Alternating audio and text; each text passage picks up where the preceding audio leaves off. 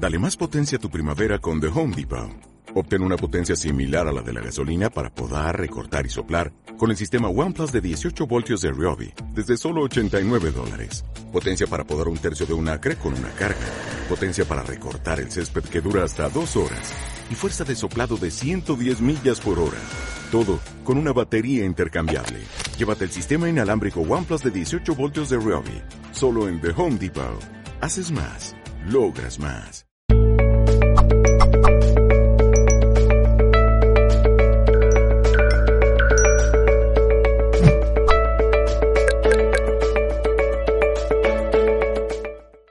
Sixto nos pregunta desde España, eh, Distria, dice, ese es el usuario, ¿no? Dice, se dice que estamos en un momento histórico en donde se desclasificaron muchos archivos y se dará a luz todo cuanto, todo cuanto se sabe para toda la humanidad, dice. ¿Crees que estamos listos, Sixto?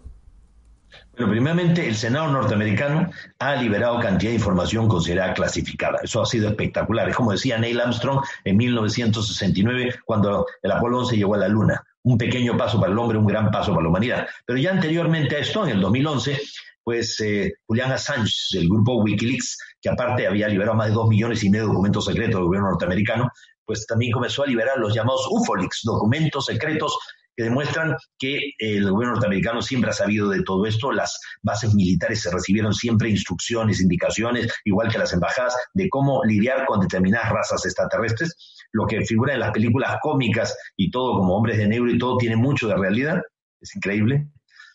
Entonces, eh, estamos en un momento en el cual em, todo está saliendo a la luz y ya no se puede ocultar más. Aparte, hay cantidad de gente joven, expertos, hackers, ya expertos en, meterse en, en, los secretos e informaciones, gente que se ha pasado del lado de la humanidad para sacar a la luz todo lo que ha venido siendo ocultado, tipo de Edward Snowden, ¿ya? Verdaderamente es un héroe, algún día lo recordaremos como el gran héroe que fue también. Sixto desde Facebook nos escribe Sabi Crespo, ella nos está viendo desde Bolivia. ¿Cómo podemos hacerle saber a nuestros hermanos mayores que millones de personas estamos preparados para verlos?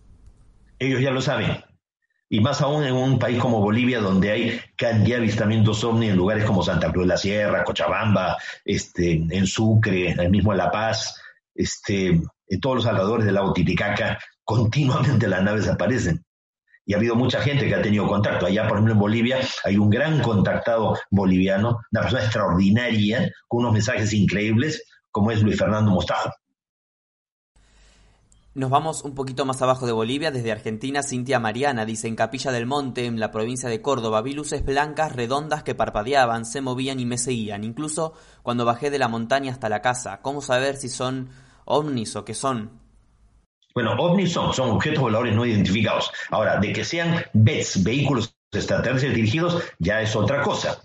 Em, como digo, en la actualidad se ven muchísimas cosas en el cielo, pueden ser satélites, pueden ser em, aviones, helicópteros, puede ser este, inversión térmica, refracción de luz, meteoritos, eh, puede haber de todo. Pero obviamente, si ya uno tiene práctica la observación, si son objetos que se detienen, que avanzan, que retroceden, que suben, incrementan su luz, la, la apagan y que no son pues un meteorito, pues obviamente estamos frente a algo insólito y no nos debe extrañar porque toda esa zona de Capilla del Monte, la, la falda, eh, es eh, Villa Carlos Paz. Es una zona pero caliente para la observación de los ovnis. Y lugares como el Uritorco, como las cuevas de Ongamira, como la Quebrada de la Luna, el Cerro Pajarillo, pues tiene evidencias incluso de aterrizaje de ovnis.